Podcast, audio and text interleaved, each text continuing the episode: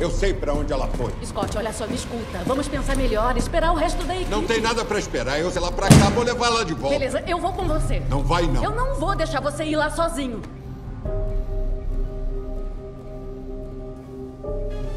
Valeu.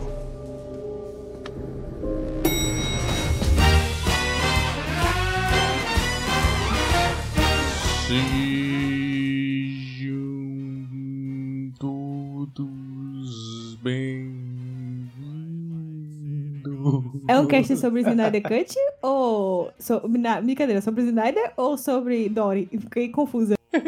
Estamos de volta! Eu sou o Lucas Nogueira e aqui comigo, ela, sempre ela, Vicky Cristina Barcelona.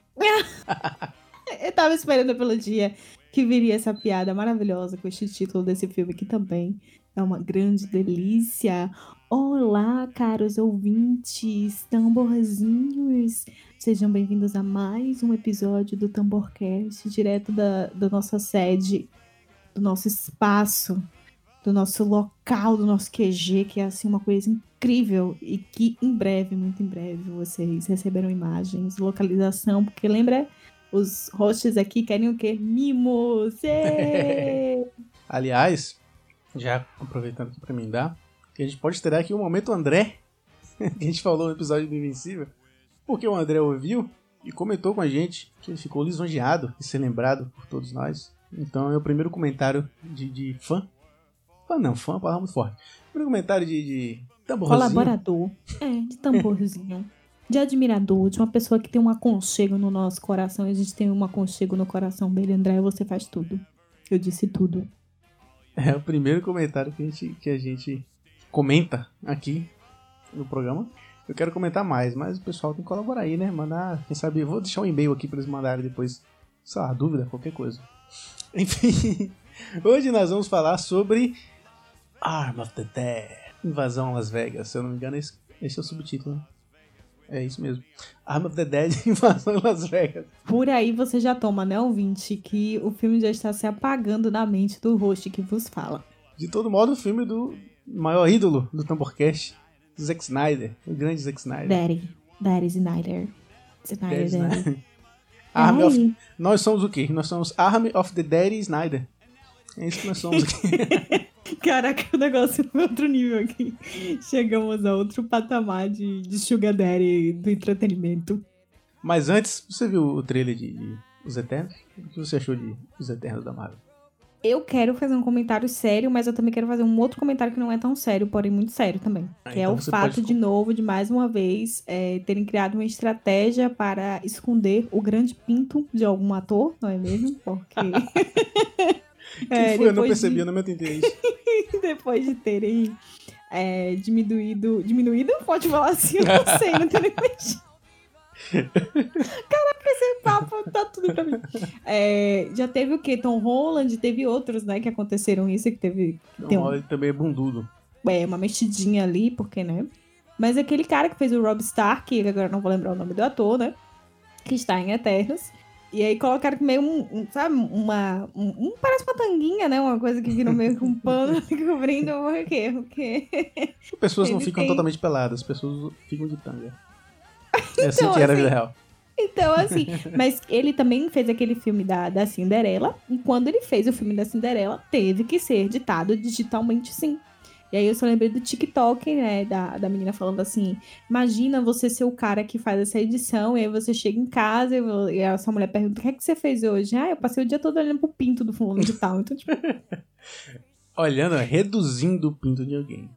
Então, é, pra muitas pessoas ele é um herói, porque ele né, traz um pouco, né, um pouco do... Então, assim, brincadeiras à parte, é, né, assim, desse fato extremamente curioso que eu trouxe para vocês. Caraca, esse, esse cachê é muita qualidade, alta qualidade. É, eu gostei bastante do, do thriller, eu gostei demais da fotografia. É, Angelina Jolie, não tenho outra coisa para dizer, está belíssima. Meu Deus, aquela mulher faz tudo, fico completamente. Ui, bipanic. Eu gostei da fotografia. é, estamos nos questionando até agora onde estavam os Eternos enquanto Thanos estava acabando com tudo na Terra, né? E mais uma vez concluímos que super-heróis não fazem banana nenhuma, né? Fica lá só sentado esperando os outros agir e quando os outros são destruídos, eles entram. É, mas no geral, acho que foi um, do, um, dos trailers assim que eu assisti ultimamente que mais me deu aquela, aquela emoção, sabe? Que tem aquela uhum. trilha sonora, que tem aquela coisa que faz você sentir um tesão, né? Um engatamento, assim, não sei se essa palavra existe, mas você se sente engajado no rolê. você sente vontade, sabe? E assim, me deu, no final me deu uma bad, me deu uma tristeza, porque é, com essa situação toda é provável que a gente não assista nos cinemas, né? E assim, eu tô com saudade de ter essa experiência de de esperar por um filme, sabe? E a gente ir lá ver no cinema e tal, mas empolgou okay. bastante a fotografia, o figurino, a trilha sonora, eu gostei de tudo. E o Pinto, né? Porque assim. o Pinto do Rob Stark. Ai, imagina se, ouvintes. Imagina se vai o Proibidão, a versão Proibidão do, do Tamborcast. Um dia, quem sabe. Por que isso aqui não vai entrar na edição, não? Eu falei isso tudo pra não, não entrar edição. vai. vai. Ah, tô falando sim. o proibidão, que rola antes e depois, que ninguém sabe. Ah, isso aí só assinando o nosso OnlyFans. OnlyFans, vamos criar um OnlyFans. Vamos. Pack do pezinho. Te digo que valeria a pena. Pack do pezinho. Altíssimos pack do pezinho de qualidade. Por que, que eu falei dos Eternos? Chega ficou nervoso. Porque Os Eternos é claramente um filme inspirado em Zack Snyder. Então, já que nós vamos falar em Arma of the Dead, é, as cenas são bem Zack Snyder. Aquele desaturado, natureza e tal, as coisas bem. Mas o antes, fã ele não tem limite, meus amigos. O, o fã, fã não tem limite. É, nós somos Army of the Dead Snyder. Mas antes, importante lembrar também que a gente faz parte do coletivo Podcast com Dendê. Podcast, Podcast com Dendê. Bem-vindo ao Podcast com Dendê. E também estamos em todas as redes sociais possíveis que a gente tem. Arroba Tamborfilmes. Então vai lá. TikTok, tem TikTok, tem TikTok, tem Kwai, ou Kawai, eu não sei como é que pronuncia. Kwai. Kwai, TikTok. Kawaii, Kawaii, Kawaii, é muito mais bonito. Kawaii, TikTok, Instagram, Facebook, Twitter. É isso. Se faltou alguma, eu acho que não. É isso, então vamos falar sobre Army of the Dead. Tá começando o Tamborcast. Não! God! No! God, please, no! No! So I handed him my bottle, and he drank down my last swallow. Pra gente começar a falar de Arm of the Dead, o retorno de Zack Snyder, né? Porque a gente teve o Snyder Cut, mas o Snyder Cut não foi o retorno dele, porque é um filme antigo, né? Apesar de que ele filmou coisas novas, é o filme mais recente. Gente, eu tenho medo, às vezes, de ir na cozinha de noite e encontrar alguém pedindo pelo Snyder Cut de algum filme que o Snyder já fez, tipo o Sucker Push, entendeu? Tipo assim, ninguém lembrava que isso aqui. Agora, ah, vamos fazer um release. Desse... Gente, pelo amor, limites. Ele falou que tem a versão, né? Que tem o Snyder Cut desse filme. Tudo agora vai ganhar, vai ganhar a versão do diretor. Mas, três horas de Sucker Punch não tem como não. Mas enfim, voltando aqui voltando aqui pro mundo real, Army of the Dead é um filme que o Zack Snyder fez após né, todo o processo que ele passou. E eu já começo com uma curiosidade, porque o que aconteceu? Ele filmou o filme, né, gravou todo o filme, editou, montou, fez trilha sonora e tal, entregou pra Netflix. Falou, tá pronto, lança aí quando vocês quiserem. O foi que aconteceu? No meio disso, o ator Chris Delia foi acusado de pedofilia e foi cancelado. Foi o que o Zack Snyder fez ele contratou a comediante Tig Notaro. O nome dela é muito engraçado. Tig Notaro. Ele contratou a Tig Notaro e o que foi que ele fez? Em algumas cenas, não todas, mas ele teve que apagar o cara. Pegou o filme já pronto, deletou, apagou o cara digitalmente de todas as cenas que ele tava. Teve que filmar com ela ou no fundo verde e alguns poucos no cenário. E ele teve que editar tudo encaixado no tempo certo, na métrica certa, para colocar ele em cima dela, ou ela em cima dele, nas imagens. E no meio disso tinha piada já do Dave Bautista conversando com ele. Piada não, tinha frase, né? Conversando com o Dave Bautista, conversando com o personagem dela, que não era com ela. E ele teve que fazer toda essa adaptação, encaixar. E só por isso aí já merece todo o carinho do mundo Zack Snyder. Pensa no trabalho. Gente, Zack Snyder só pega pepino pra, pra lidar, né, gente? Coitado. Coitado não, que ele tá ganhando milhões, mas vocês entenderam o conceito, né? No sentido de que, enfim, aí realmente não tinha como manter esse ator no, né, no, no filme.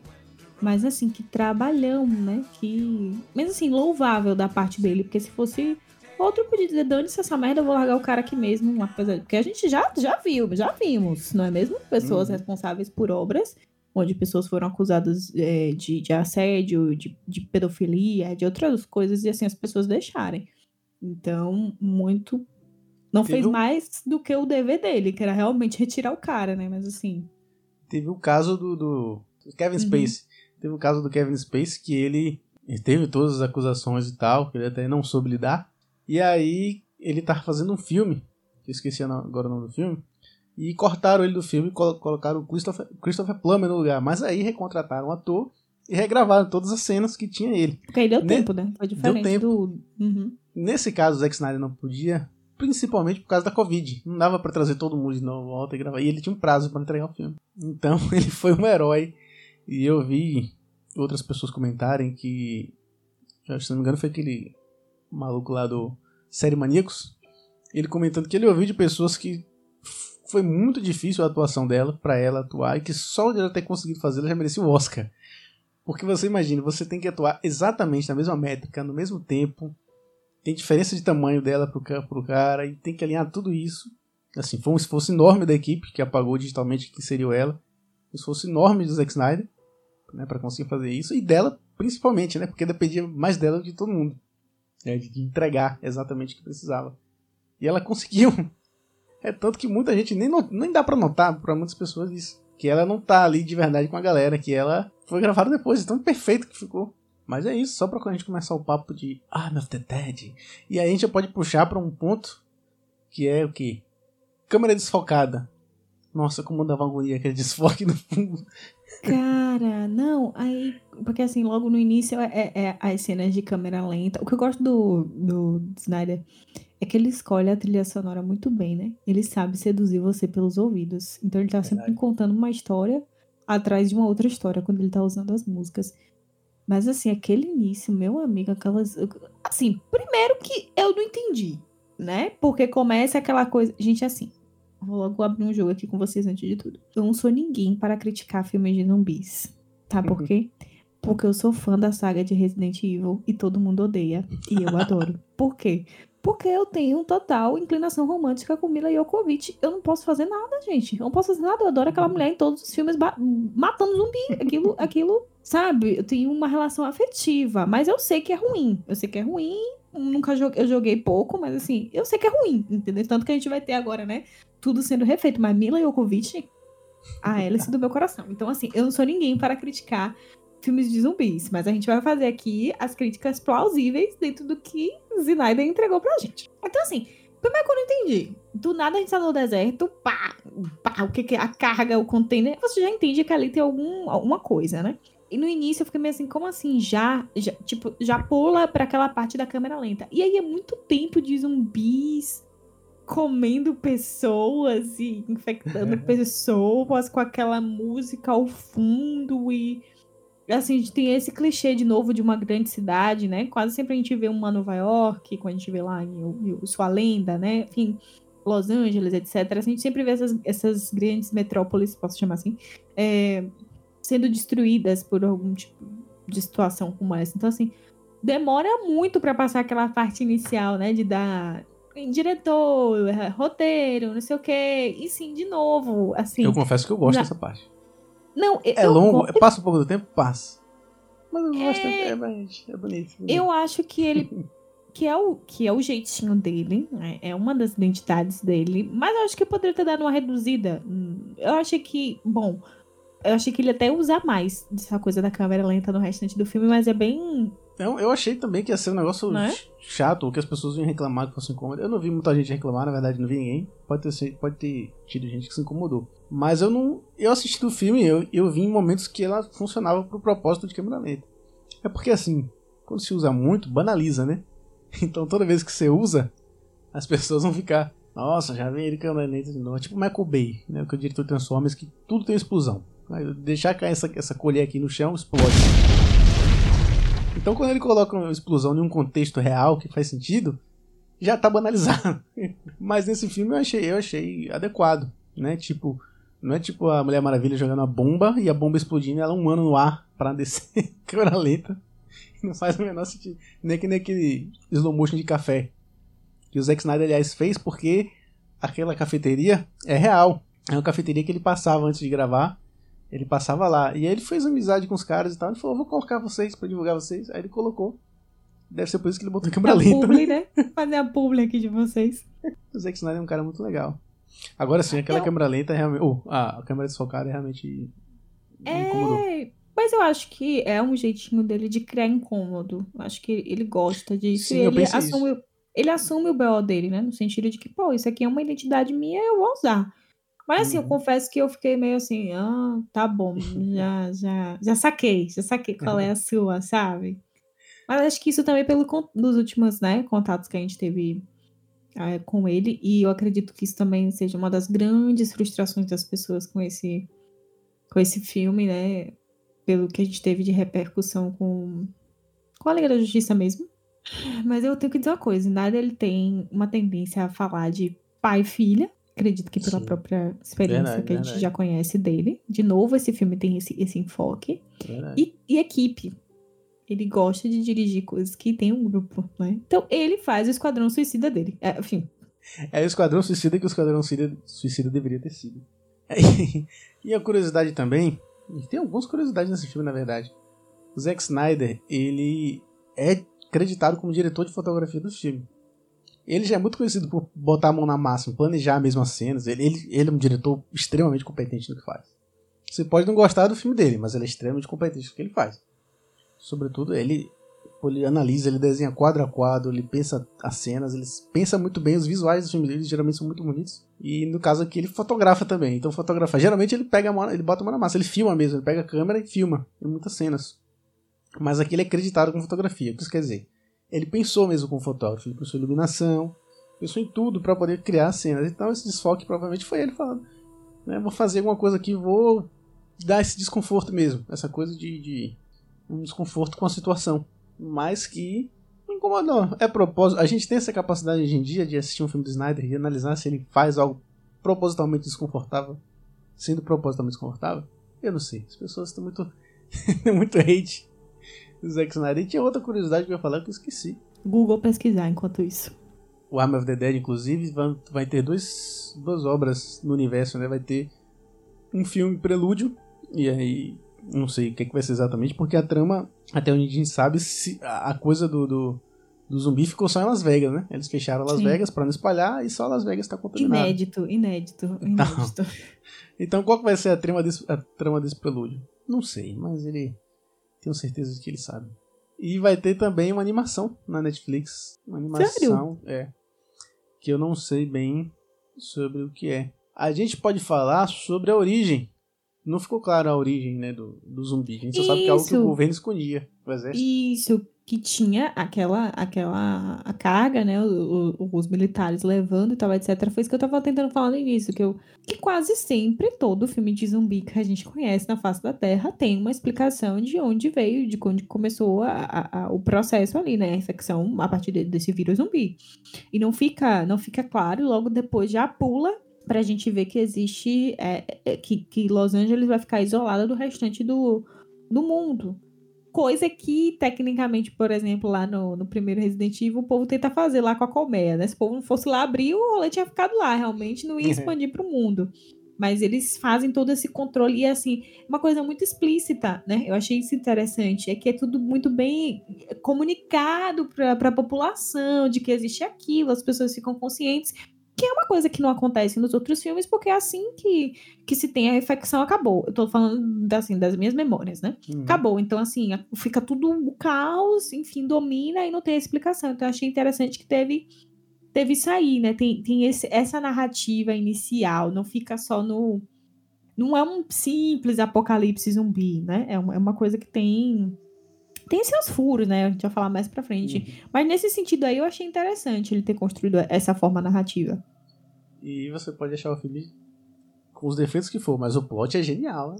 Las Vegas, que é obviamente um, uns lugares que deve ser mais assim, mais interessante se você tem um apocalipse zumbi em Las Vegas e murar e aí ter equipes de extração, equipes que vão lá pegar, porque é uma cidade extremamente rica. Então a galera tenta invadir a cidade pra poder pegar o dinheiro que tem lá. É genial plot. E aí muita gente pensou em teorias de onde vieram esses zumbis. Tem, tem teoria de que é indígena, mas eu vi entrevista do Zack Snyder, porque o Zack Snyder ele é maravilhoso por isso, ele sai contando tudo depois, né? Às vezes antes ele também. Ele não bota no filme, Ele mas ele tudo. conta depois, né? Tem sempre depois do, do Snyder Ele falando, conta, dando ele entrevista. Porque o Zack Snyder ele é um cara muito visual.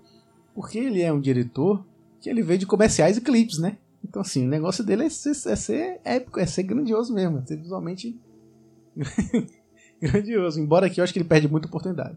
Achei que foi pouco neon. Achei. Achei que um Elvis Presley zumbi só aparecendo não tem graça, tinha que ser mais, né? Inclusive, lembrei outra curiosidade.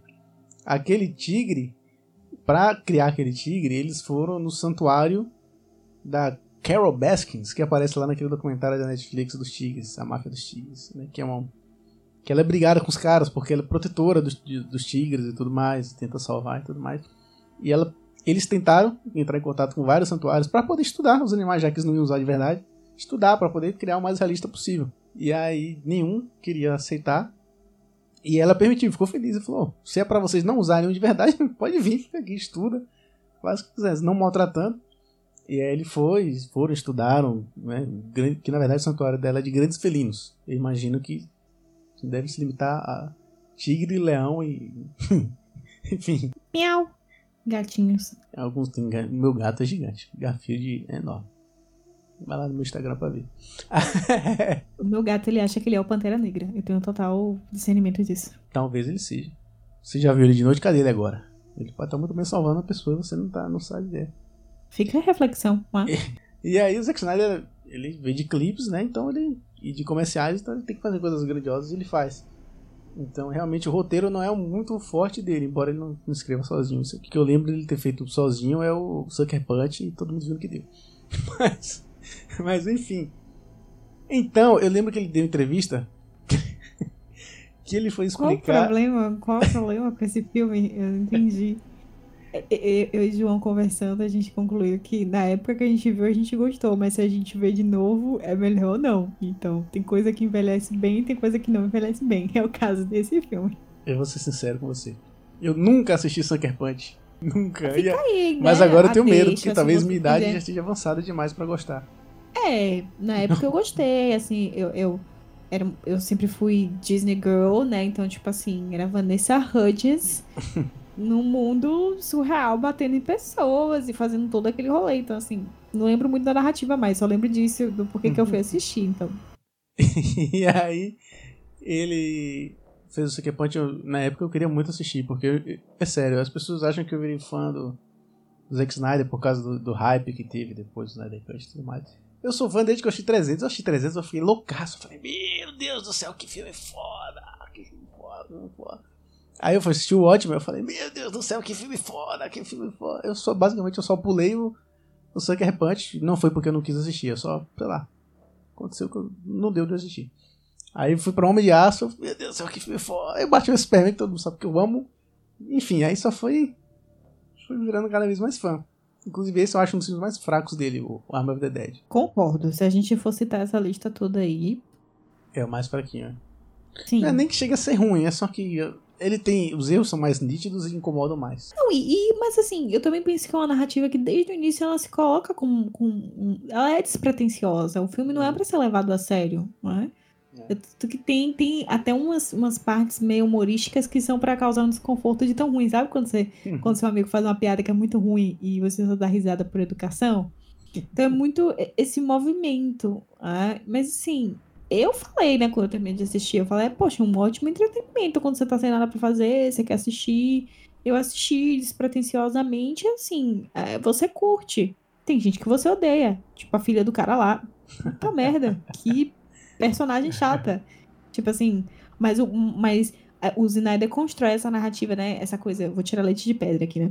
Essa coisa do, do risco de ir até lá, né? Então, assim, qual é o preço que você paga, mesmo num lugar que tá tendo ali zumbis, enfim, etc, né? O preço da ganância, de, de querer o dinheiro, enfim, é, etc.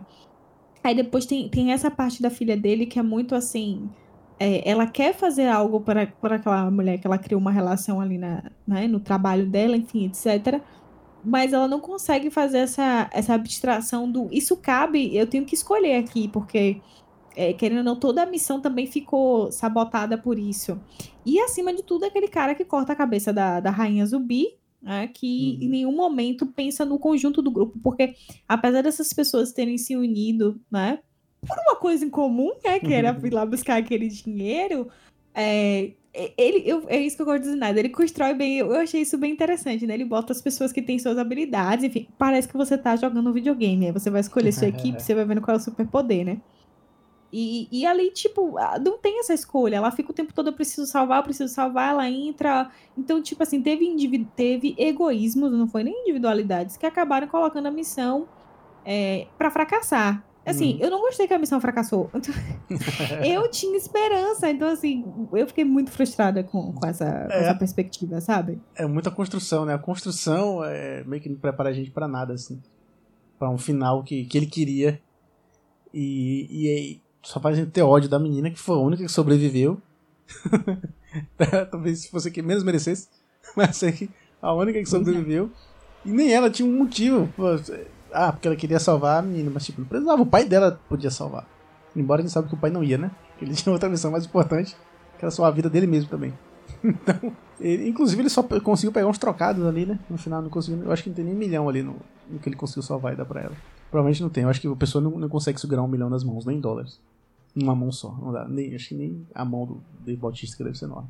Porque a gente ainda não discutiu a única pessoa que sobrevive o que acontece. A gente ainda não vai chegar lá, porque é aí que.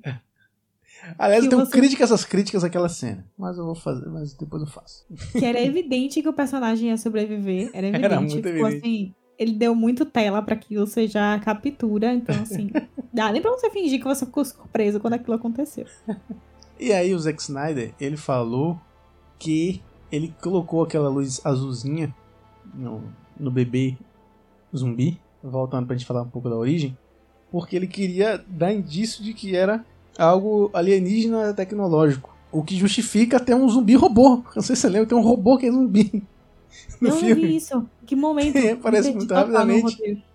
ali no final, quando o, o Dave Bautista e aquele outro youtuber, o youtuber lá do cabelourinho, estão lá lutando ali no saguão, que eles estão tendo que correr pra ir pegar o helicóptero, sei lá. Eu não, eu não sei, sempre estavam indo pra algum lugar. E aí tem toda aquela cena no cassino, que é uma cena bem legal até visualmente e tal. E aí ele, ele o loirinho acaba morrendo, o youtuber acaba morrendo, mas ele tá lutando com um cara que ele dá um tiro. Quando o cara cai, você vê que é um robô. É um robô É, Gente, é porque assim, é, eu acho que esse é um do tipo de filme daquele que você super se passa em alguns detalhes. Então isso diz o que sobre a origem dessa questão zumbi, que, que não afeta só tecido vivo, é isso? Eu acho que se ele for tecnológico zumbi, ele pode ser, um, um- a origem dele pode ser uma tecnologia zumbi, não necessariamente é, DNA zumbi, entende? Tipo, não é tipo, ah, um oh, zumbi o quê? Alienígena, desculpa. Não necessariamente um DNA alienígena. Não é tipo um alienígena veio e mordeu um cara e um cara começou a se transformar em Sim. alienígena. Deve Sim. ser tipo um vírus alienígena, que age de forma diferente, inclusive pode agir de forma cibernética e tal. O que pode Velho, não, não colou não pra mim não. Tu tentou passar o pano pro cara, mas eu não tinha nem percebido essa, essa merda acontecendo aí. Agora eu tô tipo assim, não. Não é, mas Deus não, sabe mas assim, não. eu não tô nem tentando Eu não tô nem tentando defender o robô zumbi. Que não é Você uma tá ideia tão ruim. me dar uma explicação, mas o problema é que nem a explicação tá fazendo eu querer. Ah, mas um zumbi, um robô zumbi não é uma ideia ruim. Pode ser, ele pode não ter aplicado de forma legal, mas não é Cara, ideia o ruim. problema, o problema pra mim não é que é ruim, o problema é a execução das ideias que não tem, porque não existe essa, essa parte da mitologia, da construção desses zumbis. É, Eu, eu é, achei o concordo. visual dos zumbis muito legal, eu gostei. Eu achei um negócio meio Orcs do Senhor dos Anéis e, e- e- e Anjos da Noite, uma vibe meio... Gente, é porque minha cabeça produz assim, eu não tô comparando o filme não, tá? Vocês não gostarem, ah, me respeita. É, mas, assim, aí eu vi pessoas comentando, ah, esse negócio de tipo, ai, é, zumbi de capa pra mim foi demais.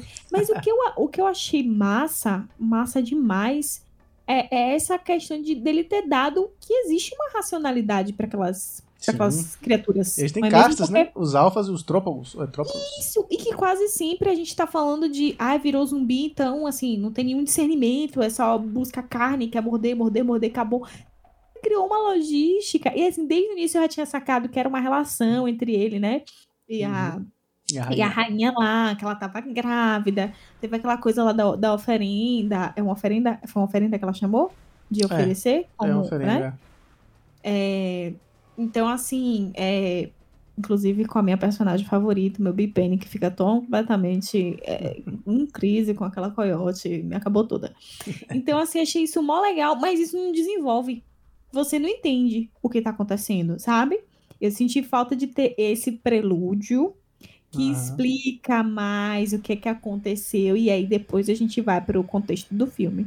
E eu fiquei super curiosa porque eu achei super legal. Eu não, não me lembro, não me recordo de ter tido outra narrativa que eu vi que teve isso, de ter colocado os zumbis dessa forma, sabe? E assim, a gente tem que, tem que ver que zumbi tem pra inovar, tem que, tem que criar coisas diferentes. Não dá pra ser só uma doença que as pessoas voltam à vida e ficam assustando pessoas. Porque a gente já viu esse filme um milhão de vezes.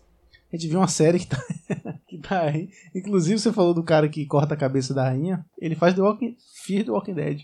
Aquele cara, esqueci o nome dele. É o Jake Gyllenhaal, se eu não me engano. É alguma coisa Gyllenhaal. Que é um ator que eu gosto muito. Que ele faz Raising Hope, que é uma comédia meio um pouco nonsense. Que eu gosto bastante. Raising Hope, assista depois. Você vai, você vai curtir, eu acho.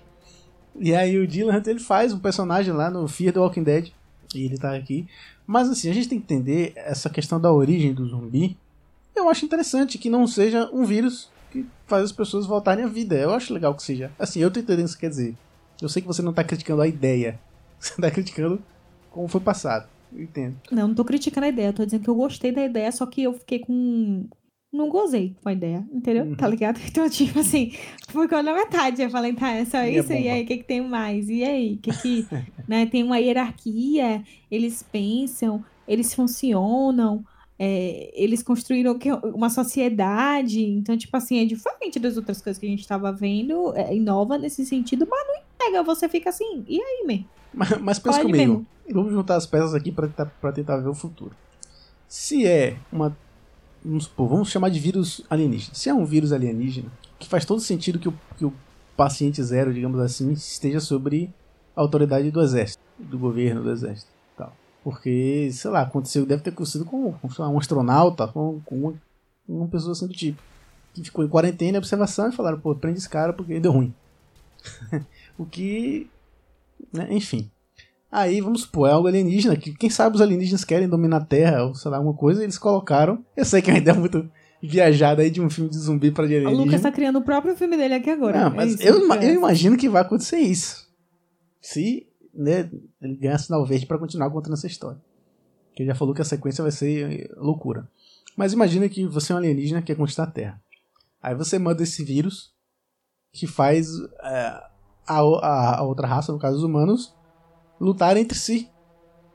E aí você tipo criar como se fosse uma filial sua, entendeu? É um vírus que faz como todo vírus, né? O vírus não chega e domina o corpo. É como se fosse isso. O vírus chega, domina as células e agora eles são sob o domínio dos zumbis ou, ou dos, dos aliens e tal. Não é um zumbi, zumbi, zumbi exatamente. É um zumbi diferente, não é um morto-vivo. É um. Saquei, saquei. Que ok. soa A ideia de não ser um morto-vivo é massa. Só que o cara não entrega. Mas é isso, mas olha, aí. E a ideia dos alienígenas é isso. E se o filme ganhar sequência, eu imagino que um segundo filme deva ser de zumbi, como o Zack Snyder gosta de amarrar a história, talvez já com uma conexão para um terceiro, que seria nada mais nada menos do que um filme de alienígena. Imagina aí alienígena chegando na Terra e rolando a guerra muito doida de alienígena e zumbi. E... Não deu não, pra mim, não deu não. Não. Não. não. Uh-uh. Gente, tem que dar uma chance pro Snyder pra ele terminar de contar a história. Eu vou assistir, porque claramente um vai ter que gravar cast. Dois é porque eu quero passar meu tempo, mas assim. Não, falando não sério, eu, eu, não- eu não tanco também, não, mas eu entendo que ele pode fazer algo bom, pode vir algo bom aí do futuro. Mas eu entendo também que é difícil a gente comprar algo que a gente não tem. ainda. É difícil comprar ideia pelo que já foi entregue, assim, sabe? É. Porque seria um grande plot se no final você descobrisse, ah, é uma trama na verdade de alienígenas. Seria interessante, mas tudo foi vendido como uma história de zumbi. Pra gente chegar na hora e não ser, e É. essa transição não Aí ser é bem que feita, tá. aí realmente é tenso. Uhum. Mas eu acho que vai ser isso e seria uma miscelânea muito louca, né? Zumbi, robôs e alienígenas e humanos tretando no final. Caraca, parece aquele momento que você tem que fazer um trabalho, tá ligado? E aí você e descreve várias coisas e aí depois você sai cortando e aí vira um Frankenstein é, de, de, de, de conteúdo. É exatamente. Ah, eu, eu comprei a ideia. Eu comprei a ideia. Ah, não, tudo bem, assim, eu acho que se você quer vender uma coisa despretensiosa, enfim, etc, como ele fez até agora, beleza, acho que até dá pra gente engolir, mas assim, pra mim, acho que talvez um, um, um das grandes questões seja não racionalizar tanto essa narrativa que o Snyder entregou pra gente, talvez seja uma coisa bem pra você. Teve hora, teve um momento que eu me peguei nisso, sabe, quando eu tava assistindo, eu falei, não, Vitória, viaja... Viaja com ele aí, tá ligado? Viaja no que ele tá querendo entregar pra você. E aí, se você viaja naquilo, você passa raiva, né? Você passa raiva, porque aquela, equipe toda tem aquela cena. Olha, eu comecei a passar raiva especificamente nessa cena. Quando os zumbis estão hibernando. Gente, eu achei aquilo sensacional. Porque aí talvez, olha aí, agora que você me chamou a atenção, me veio um insight. Que você mostrou esse robô. Porque tava muito uma cena, eu robô, sabe? Os robôs em stand-by, vai, ligados. verdade. Então, poxa, aí possa ser que esteja né, realmente aí. algo que passou batido pra mim quando eu tava assistindo. e Então, é uma puta ali- cena, né? Dá uma atenção na porra na cena. Dá, sim, sim, uma, uma cena incrível. Só que assim, você tá lá, de boa, entendeu? Eles estão hibernando, o que nunca aconteceu em nenhum stand-by, o que nunca aconteceu em nenhum outro momento da, da existência narrativa que eu me lembre. E você pensa, poxa, eu posso passar por esse zumbi sem criar problema. Ou seja, eu posso passar dessa fase do videogame só me esquivando desse povo. Mas não. A menina lá, a, a, a youtuber eu ia chamar, mas não era isso não. A, a menina lá começa do nada, entendeu? Ela enfia a faca, assim, ela fica, "Ah, já que tá todo É. mundo aqui quietinho, eu vou experimentar. E bom, vemos verdade, que o experimentar dela não deu certo, não é meus amigos? Ela foi muito burra. Porque como é que você tem um cara que você tá suspeitando, chega o cara e fala, não, vai na frente que eu estou suspeitando de você. E o cara vai na frente, ele vai na frente dela. Aí ele fala, pô, agora eu vou foder com essa mina aqui. E, aliás, forte pra cacete, né? Você pensa que a mina morreu três vezes, ela aparece viva, lutando contra zumbis. A Depois... ponto de que é o amigo que acaba matando ela, né? Ele que acaba ali explodindo tudo e, Não, e dando continuidade. Tava massa a cena. Até. até você começar a achar o personagem muito. Caraca, foi muito estúpido isso aqui que aconteceu, sabe? Mas Me deu uma isso- raiva isso depois mostra- que ela passou por tudo aquilo e não sobreviveu, que teria sido muito foda se é, não é? Assim, não, na verdade, todo mundo. Passei raiva com todo mundo. Porque todo mundo fez alguma coisa, muito esforço e não sobreviveu. A única pessoa que não fez esforço nenhum sobreviveu. Então, tipo assim, que é a filha do cara lá. Né? Então, assim, eu comecei a passar raiva ali. Você começa a se, a se apegar. Eu comecei a passar raiva ali. E assim, teve outro, meu outro ápice de raiva é quando a. Gente, eu não sei o nome de ninguém, como vocês podem perceber, então vocês vão ter que fazer uma abstração Eu pra também não lembrar lembro o nome de da ninguém. cena. Completamente irrelevante. É, que é, é- é a parceira, né, que o cara vai buscar. Que o, o principal, abre as fecha aspas, né? O, o grandão, o fortão. Eu não lembro o nome do personagem. Lucas, pelo amor de Deus, gente não Bautista. falando isso, não. O Drax. Como é? O Drax, o Dave Bautista. Enfim. e aí eu já percebi que, tava, que rolava uma coisa ali, né? A mais, tal, não sei o quê. Na hora que ela consegue fazer uma declaração e que ele consegue entender que ele não ferrou com tudo ali naquela relação. O pior pra mim é que tem uma pausa. Tem uma pausa que dá tempo dele meter o tiro na cabeça do zumbi e não acontece. Não acontece. Não acontece. Ele é- e vira o pescoço dela e depois mostra a lágrima. Gente, o que é aqui? Snyder, Eu sei que você gosta de chocar, meu amigo, mas também tu gosta de fazer a gente chocar, ficar passando raiva. Porque eu não sabia o que estava acontecendo. Era um mix de emoções, mas a minha maior é. Como assim essa merda aconteceu? O meu segundo ápice de raiva foi aí. E o terceiro, daqui a pouco a gente chega, porque é o final. O final, pra mim, é boca de o que, que aconteceu aqui. Sabe? É porque- E, tipo assim, gente, eu quero fazer outro detalhe. Como é que ninguém sabia que aquele helicóptero tava lá abandonado há tanto tempo? É óbvio que ele tava cagado. É óbvio que ele não tava bem das estruturas. Então, assim, foi feito pra ser sem noção mesmo e acabou. Assim, a gente entende o que ele quis fazer, né? Ele quis fazer mesmo o Esquadrão Suicida. Então, eu acho que ele se perde um pouco, porque ele tenta fazer a gente se apegar a, algum personagem e acontece coisa como que você falou aí. Você começar a se apegar um personagem, mas aí ele não sabe dar o fim. Eu acho que ele não sabe contar a história, mas assim, eu consigo entender, porque escrever é difícil pra caralho. Escrever e você traduzir o que foi escrito. Tem que ser muito competente pra fazer, né? né? Não tô dizendo que ele não, que ele não é.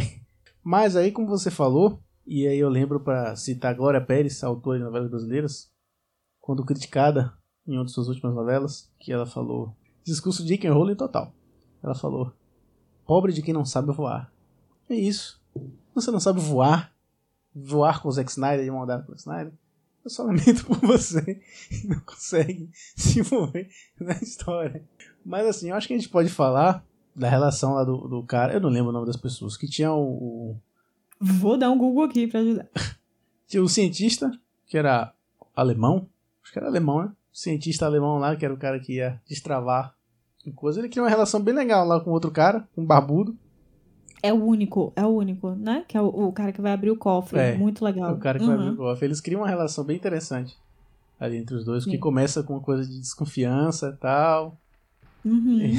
Depois- Acho que a única, a única relação legal foi realmente essa. É a única relação legal, né? Inclusive tem a, a morte trágica, que de certo modo não faz muito sentido, porque ele empurra o cara lá e, fi- e fecha a porta do lado de fora. Por que ele não empurrou e entrou dentro e fechou?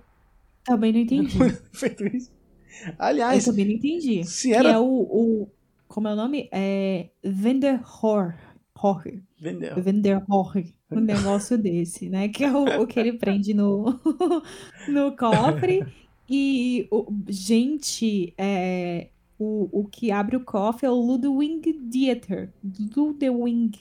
Ludwig. Gente, os nomes são também, assim, nomes nem um pouco fáceis de decorar, de grudar na sua cabeça. Não é um Scott, um, um, Scott, sabe, Scott é muito um bom. João, um John, sei lá, caraca. Ah, mas tem os nomes louca. bons. Tem a Marianne, tem a Kate, tem o Scott.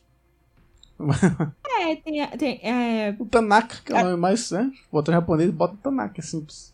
tem o. Mike Guzman, Mike Guzman é fácil, né? Tem a Chambers, é, Chambers. tem ah, o próprio Bly Tanaka. né? Agora, Mas assim, a- o a- resto foi difícil. A relação que funcionasse do Dieter e do Van der Rohe.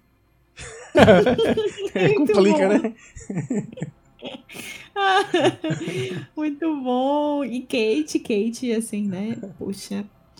Vou te Aliás, falar. curiosidade, o que faz o, o, o chefe lá dos, dos inimigos, dos, dos zumbis, é o Richard Cetrone, que é. Ele geralmente tá em todos os filmes do, do Snyder, mesmo que seja como dublê. Ele foi dublê do Ben Affleck com Batman. Ele já foi dublê do Chris Evans como, como Capitão América. Cartão fidelidade, né? Ele tem com o Zack Snyder. Já pode É. pedir música no Fantástico. Ele já fez um monte de coisa com o Snyder. Ele foi, um- foi um dos guerreiros lá do 300 e tudo mais. E certamente deve estar no próximo filme também. mas, enfim, voltando aqui para a relação dos dois, é muito boa. Mas eu não consegui deixar de perguntar por que eles não ficaram presos dentro do cofre esperando a bomba atômica passar para depois sair todo mundo. Tinha que morrer e acabou, man. Não tem essa. Porque assim, toda vez que ele essa. cita o cofre, ele faz questão de fazer a gente entender que o cofre é foda pra caralho, é bem protegido e tal, não sei o que, que é difícil acessar e tal, não sei o que, quem penetrava, não sei, É não sei o o que. cofre dos cofres. Que ele faz isso pra justificar a dificuldade que se tem de abrir o cofre, né? E tem toda aquela rolê pra tentar abrir o cofre e tudo mais.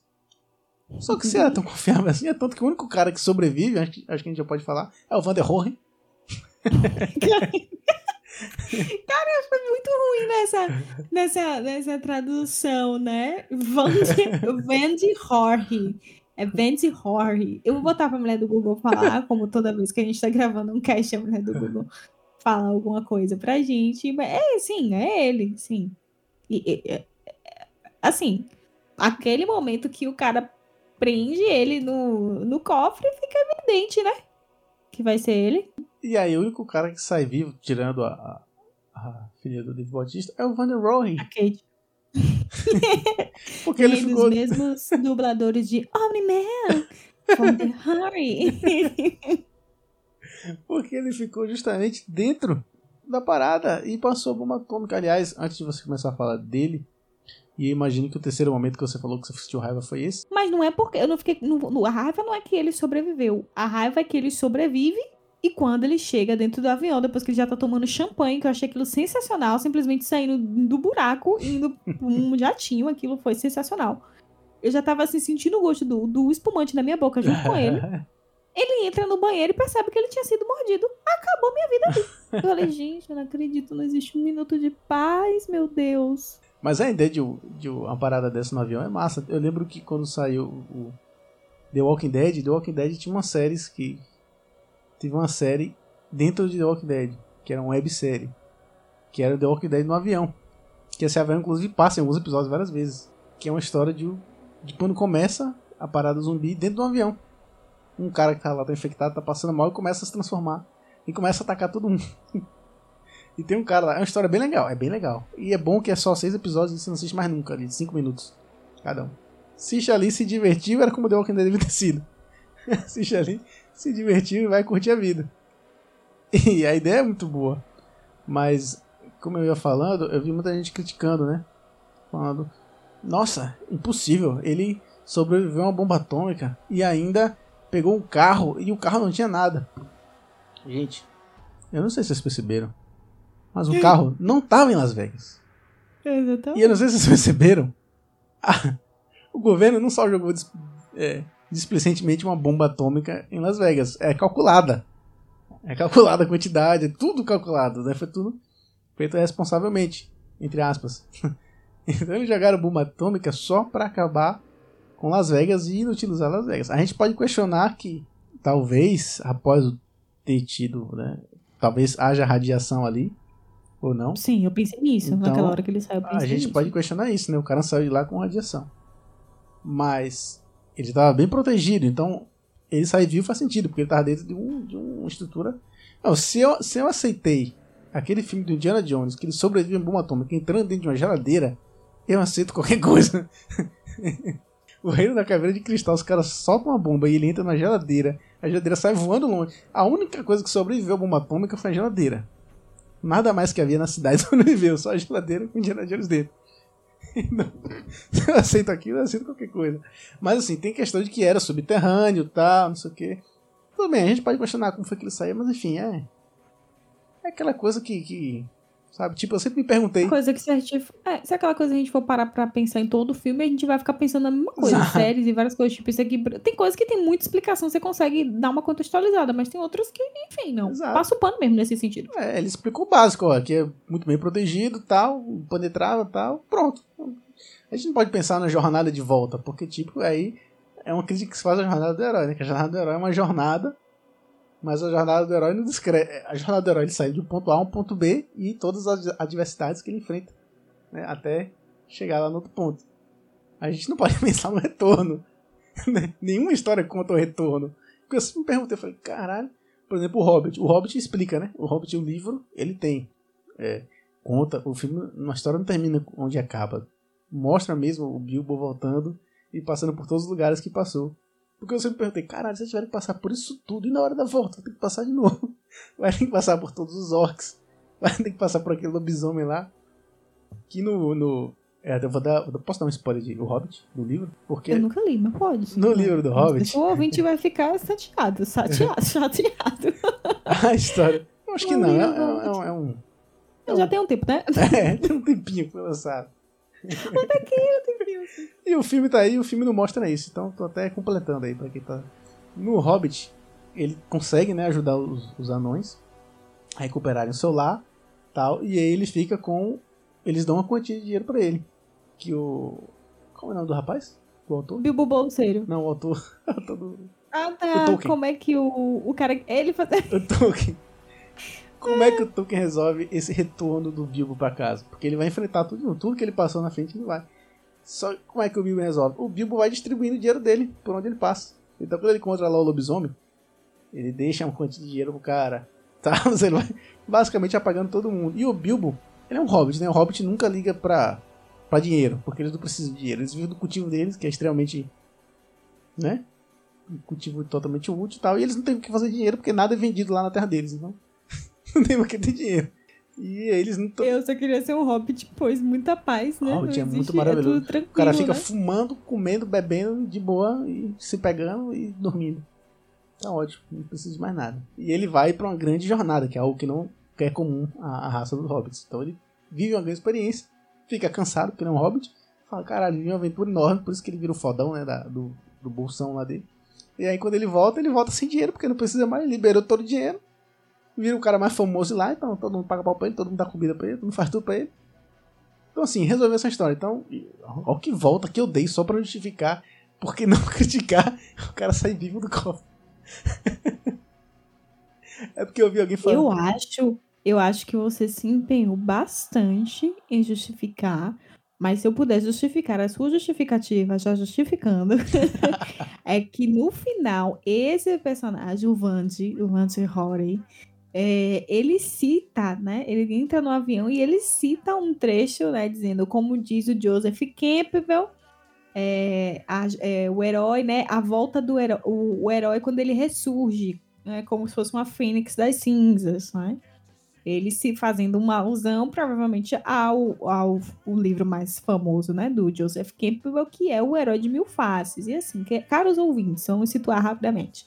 Joseph Campbell é um mitólogo, né, que, que fez esse estudo de mitologia comparada é, e trouxe é, para o mundo a ideia do herói, mas não como a gente conhece em Hollywood. A pessoa que é responsável por isso é o Christian Vogler, Christopher Vogler, né, que ele é um cara que trabalhava para Disney e ele pega aquilo que o Campbell escreve em O Herói de Mil Faces e ele transcreve né, do jeito dele, criando um manual que é chamado A Jornada do Escritor. Então, o que a gente vê praticamente em Hollywood, é, em séries, enfim, etc., é essa fórmula que o Vogler adaptou do Joseph Campbell. Né? Então, eu acredito que eu já, eu acho que eu citei em um dos casts do Snyder Cut que eu tinha certeza que o Snyder tem estudos em, em, mitologia, enfim, etc. Porque como ele estuda quadrinhos, quadrinhos também são um tipo de mitologia e bebem da mitologia. Então eu achei que ele fez essa, esse jogo de colocar ali uma citação do. Eu fiquei super empolgada uhum. na hora uhum. que ele fez isso. Mas o que a gente vê nesse filme não é um aprofundamento, não é o mesmo aprofundamento que o Campbell dá. Por quê? Porque a linguagem que o Campbell usa no Herói de Mil Faces e o que ele narra no Herói de Mil Faces é muito mais do que a simples fórmula, que eu acho sensacional o fato do Vogler ter adaptado. É, mas não é a mesma coisa. Né? Uhum. Né? Então, aquela citação que ele faz é uma coisa muito mais profunda que eu achei muito engraçado o fato de estar tá ali, porque o filme em nenhum momento entrega uma, uma, profundidade que faz com que a gente pense sobre o psiquismo, enfim, etc. Então, assim, realmente, as histórias não mostram essa parte do retorno é, do herói. E assim, eu penso que na perspectiva do Campbell, exatamente porque não se sabe, porque já se sabe o que vai acontecer no retorno. Uhum. Você vai passar por todas aquelas coisas que você agora já conhece, você não desconhece. Porque quando você começa, né, pensando no herói aí como o sujeito, ele não sabe ainda o que vai acontecer a ele. Mas segue essa fórmula, né? O Campbell coloca que existe uh, o monomito e a jornada. Inclusive, deixa eu logo dizer, Campbell em nenhum momento chama de Jornada do Herói. O nome é Monomito. Jornada uhum. do Herói também é o Vogler que populariza. Então, o cara vai lá e faz. É, que é o, o que vai falar: se, é, iniciação, separação e retorno. É, essa, esse é o, a tríade que faz o, o, né, o percurso do herói. Achei genial que o Zinária deu uma dessa, né? Até falei no meu grupo de estudos, que eu, que eu faço parte, né? A gente estuda o herói de mil faces, e aí meu, meu supervisor falou assim: não, fui assistir porque você falou e tal, e a gente discutiu isso. Que o filme ele não entrega essa profundidade, a gente dá para entender que o Snyder teve ter um contato. Ele até curte, porque, assim. Curte. Ele curte, porque até, assim, não sei pra quem sabe, mas assim, Star Wars, por exemplo, é, George Lucas e Joseph Campbell se conheceram, né? Tem, tem um documentário do, do Campbell, que é O Poder do Mito, se eu não estou enganada, que, é, que foi gravado na, naquele lugar onde tem a, as empresas do Lucasfilmes, né? Então, uhum. Então, assim, eles se conhecem. Então, tem, por isso que Star Wars é sempre a obra que é citada como essa aqui, que descreve de uma forma muito profunda a jornada do herói do Campbell. Né? Mas assim, a maioria que a gente conhece é Christopher Vogler. É, uhum. Vogler, eu gosto dele, porque eu acho que a pessoa que pega uma coisa que é complexa e se e torna popular, ela também tem seu valor, tem não é muito, mesmo? Muito valor. Mas vem aí um Tamborcast especial só disso pra gente ah, falar gente, bora disso. fazer. Eu, é? eu, fico, eu fico ouvindo falar de, desse, dessa coisa, né? E fico. Dessa coisa da jornada do herói, da, da coisa do, do Campbell, eu fico querendo ouvir mais, porque é uma coisa que eu gosto. Eu gosto também de mitologia e gosto de estrutura narrativa, né? Eu, como uma pessoa que estuda roteiro, que estuda tudo isso, eu gosto também de estrutura narrativa, ok? E você gosta de narrativa também, então tá perfeito. E casamento aí, perfeito. Casamento perfeito. E aí, Aliás, Star Wars, se as pessoas soubessem a riqueza que. A riqueza, é, é, como posso dizer, literária, digamos assim, de Star É, Wars exatamente. é muito grande. As pessoas não têm noção. Star Wars é, ajudou, inclusive, a ditar outros gêneros, né? Até o próprio Faroeste se reforçou, porque, assim, o Faroeste e o Star Wars bebem do mesmo gênero, né? Por isso que o Star Wars é considerado um Faroeste espacial. Que é. Olha o que o George Lucas fez. Ele já virou um podcast nada a ver aqui, né? Já virou outra coisa. Acabou aqui, gente. Mas eu vou terminar. Sim. Eu vou terminar o raciocínio porque é legal. Ele pegou o, o Campbell, que é como o Vogel fez, né? Transformou a estrutura perfeita, a narrativa, perfeita. Que até hoje é a melhor estrutura que existe, né? Pra contar uma história que existe. E misturou com a estrutura de filme de samurai, que também já bebe muito de Campbell, mesmo que indiretamente. ele já faz, tem toda a estrutura também. E ele misturou tu, as duas coisas e formou uma parada que não é só comercial, embora tenha um comercial muito forte, porque ele fez principalmente pra ganhar dinheiro com boneco, né? E ganhou muito. então, E segue ganhando, né? E Porque segue vez- ganhando. todo dia tem um negócio. Porque Baby Yoda mesmo, eu não, eu não era fã de Star Wars. Aí apareceu o Baby Yoda e falei, o que, que aconteceu aqui? Porque tudo que era Baby Yoda. Então, assim. e a gente vê que tudo de Star Wars é jornada herói, inclusive o Mandaloriano, né? Como você falou do Baby Yoda, o Sim. Mandaloriano é muito jornada do herói. Talvez seja o mais é, jornada do herói é, cuspido que tem no universo de Star Wars, que é bem, Sim. bem full. É, porque, porque os outros exigem que você faça uma leitura simbólica, aquela coisa do Darth Vader ser Uhum. o pai do Luke Skywalker, e aí tem aquela cena da É. caverna onde o Luke, na verdade, corta a cabeça e é a cabeça dele. Então, faz sempre essa alusão das coisas, né? Do. A força. é- A força é uma força. Não existe o. é- é- apesar de jogar simbolicamente com o bem e o mal, tá dizendo que existe uma única força e que cada um decide como é que se utiliza dela. Uhum. Então, assim, gente, é real. A intimidade de George Lucas e Joseph Campbell é, é, É, é um pega. romance de amizade, Você tá? pega ali o Star Wars, né, tem o o Luke, que é uma pessoa comum, um lugar comum, que sai né, da, da sua jornada comum, aí encontra um, um mestre, né, que é o, o Obi-Wan e tudo mais. Só que aí começa a aparecer piu, piu, piu, piu, piu, piu, espadinha, pá, isso aqui. e aí a jornada acaba ficando tão evidente pra gente como é em Mandaloriano, que não tem nada disso, né, que é mais o cara saindo do lugar comum e passando pelas transformações e tudo mais. Mas, enfim, eu acho que você pode falar melhor que eu sobre isso. No breve episódio faremos. Não breve, em breve. Em breve. Em breve, não tão breve, mas que vai falar sobre a jornada do herói. E nisso concluímos que em nenhum momento esse filme se apresenta com uma profundidade narrativa. Ele, ele diz que ele é despretensioso e ele é, mas ele entrega essa fórmula e aí tem essa citação. Que é muito aquela coisa de. Assim, vou usar um exemplo, mas é só aquela coisa assim, né? De de Lázaro ressuscitando. Esse, ti- tinha esse jogo muito lá em Supernatural, né? Toda vez que o povo Winchester voltava, era uma alusão a isso, né? É você fazer um processo e voltar. Mas ele não consegue fazer a gente se envolver nesse nível, e eu nem acho que era a pretensão dele. Mas que ele joga com isso, na hora que ele joga essa frase, pra mim ele. Aquela coisa do humor que nem todo mundo captura, né? Porque é uma coisa que o povo vai ficar, que porra é que esse cara tá. Quem do nada o cara lembrou de uma citação do Joseph Campbell. e aí você come... eu comecei a pensar de onde foi que esse cara. De onde foi que esse cara, de onde que o personagem, né? Muito. Isso aí é uma parte que eu, assim, eu achei, pela minha, né? Pela minha jornada, eu me diverti com essa parte. Eu achei muito legal. Eu fiquei lembrando que eu Mas não o lembrava dessa citação e ela contribuiu com o meu raciocínio final ali sobre, sobre tudo. tudo para sua carreira. Mas assim, o fato dele ter sido mordido, que a partir dali, né? A gente vai ter um. Eles, então, no fim da história, a tentativa de aplacar o tal do vírus não aplacou nada. Porque o cara saiu mordido de lá, ele vai se transformar, vai morder aquelas duas aeromoças, vai morder o, o- piloto, aí o avião vai cair em algum lugar, e aí vai começar aquela, aquele rolê todo que a gente já E vai gosta. merda geral, Agora, né? Exatamente. Agora a pergunta que não quer calar, Lucas. Onde estará Kate onde estará aqui. nesse rolê? Ela volta? Torcemos para que não, sinceramente. Caraca, a mulher tinha morrido, que inferno, coisa chata. Torcemos para que ela Ah. não volte. Então, duas perguntas que a gente tem que fazer. Onde estará Kate nesse futuro? Que esperamos não saber. E para onde o avião estava indo. Porque ele podia estar indo para outro país, por exemplo. Mas ele não falou? Eu acho que ele fala, mas eu não lembro. Sim, mas a Ele pode estar indo para outro país, ele pode estar indo para América Latina. Olha aí que legal, tá vindo aqui pro. Né? A pessoa América Latina dá uma merda dessa, ia ser horrível. O pior, ele não pode estar indo pra Índia, nem pra China, porque tem muita gente. Aí fudeu mesmo.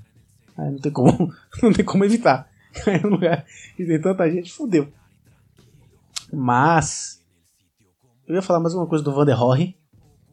Vander Jorge. Vander Jorge, vamos chamar de Vander Jorge. Do Wanda. Vandinho.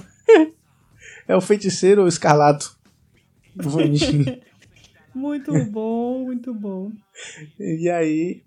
É isso, esqueci o que eu ia falar sobre o Vando. Sobre o Vando. Ah, lembrei. Então vamos pensar que no outro filme, se realmente a bomba atômica tiver afetado ele de algum nível, a gente pode ter zumbis radioativos aí no futuro. Zumbis alienígenas cibernéticos radioativos. Olha que legal. O puro suco. o puro suco da radiação. Literalmente. É o zumbi de Chernobyl. Próximo título já é esse, né? Arm of Dead. Zumbi de Chernobyl.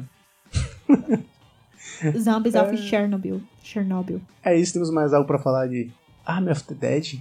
Eu queria dizer que se você quer passar o seu tempo, esse filme vale a pena, você assista. Agora, se você quer profundidade, você vai assistir O Senhor dos Anéis, O Hobbit, não sei quantas horas, pra você ficar viajando na maionese igual a Lucas e eu viajamos aqui, pra ver um Star Wars, entendeu? É, não sei. Vai ler o- o- aqueles povo russo, Ana, Ana Karenina, sei lá, vai fazer alguma coisa assim, entendeu? Porque se você tá procurando por, por profundidade isso aqui, você vai encontrar. E tudo precisa ser profundo? Não. Eu acho que a melhor parte desse filme é que o Snyder entrega com sinceridade o que ele queria. Ele queria fazer isso e ele fez. Ele não- em nenhum momento ele lubridia o telespectador de que vai ser outra coisa. O que a gente tá falando aqui são as nossas expectativas em relação ao que a gente tava ali, né, esperando. Mas eu confesso que eu fui esperando algo acontecer. Aconteceu isso, aqui estamos, discutimos. Eu achei um filme super legal. Acho que tem um- umas, umas coisas assim na entrelinhas que se a gente quiser retirar, a gente retira, né? Essa questão de. é, não é simplesmente formar um grupo. O grupo ele precisa ter coesão e coerência e aclamação. Existe um objetivo em, comum que, que é o dinheiro. Aí eu acho que ele abre uma discussão para, né? Essa coisa do. Eu ia usar a luxúria, mas não era essa palavra, não. mas essa coisa do. da- o capitalismo, essa busca por. Porque, assim, com tanta coisa acontecendo, inclusive zumbis, as pessoas decidiram se colocar em risco pra conseguir pegar aquele dinheiro. Então, tipo assim, gente, a que ponto a gente chegou, né? E, e é isso. Eu sofri muito com a morte da Coyote. Achei muito. Caraca, aquela mulher fez tudo pra minha carreira. Aquela mulher. Meu Deus. Compartilho dos seus, dos seus infelizmente, é- sentimentos. Exatamente, assim, Kate, o que tem a ver? Poderia facilmente ter trocado a personagem que ficou vivo. e tem umas coisas, tem uns dilemas, né? Tipo, a, a piloto que poderia ir embora, mas fica. Assim, o que eu achei muito discrepante, só pra finalizar minha fala, é essa outra narrativa dessa, dessa Kate em relação com aquela com a amiga que foi pra lá, enfim, etc. Mas é, eu achei que também é uma discussão muito interessante sobre essa questão de. Eu vou falar a palavra certa? Imigração? Imigração? No sentido de. Sim, Sim. no sentido de que eu achei que poderia ser uma crítica a isso. Sim. né? A fronteira, verdade, verdade. as pessoas que se arriscam, né? É, nesse sentido ali na, na fronteira mesmo do, do próprios Estados Unidos, né? Porque a gente tá falando de, de um filme estadunidense, Uhum. é, que visam que a- é, passar de forma ilegal por ali. Eu achei que até o fato dela ter o, o apelido Coyote, os coiotes são as pessoas Sim. que né, Que fazem, é. é, fazem essa travessia. Então, assim, eu achei que poderia, não sei se foi a intenção dele, mas eu acabei fazendo essa Eu abstração acho que foi. De que poderia ser esse movimento, né? Então, é muito interessante isso aí, mas eu acho que também se perde no meio de tudo que acontece, mas não deixa de estar ali. Eu achei pertinente ele, ele fazer esse jogo, né? Então, assim, o que que tá além da fronteira? Será que além da fronteira está realmente algo que é melhor para as pessoas? Verdade. Tem um pensamento. Não foi o melhor para esse grupo, né? A gente percebeu que o que aconteceu. Não foi. Que, aliás, Céu. você me fez lembrar de uma outra crítica que eu vi. Eu vi criticando porque tem um personagem que fala é, que é contra a quarentena, né? Porque tem uma zona de Uhum. quarentena e o personagem fala abertamente que é contra. Sim. Só que o personagem é um babaca. A gente tá vendo um babaca falando isso. Tem uma crítica nisso também. Né?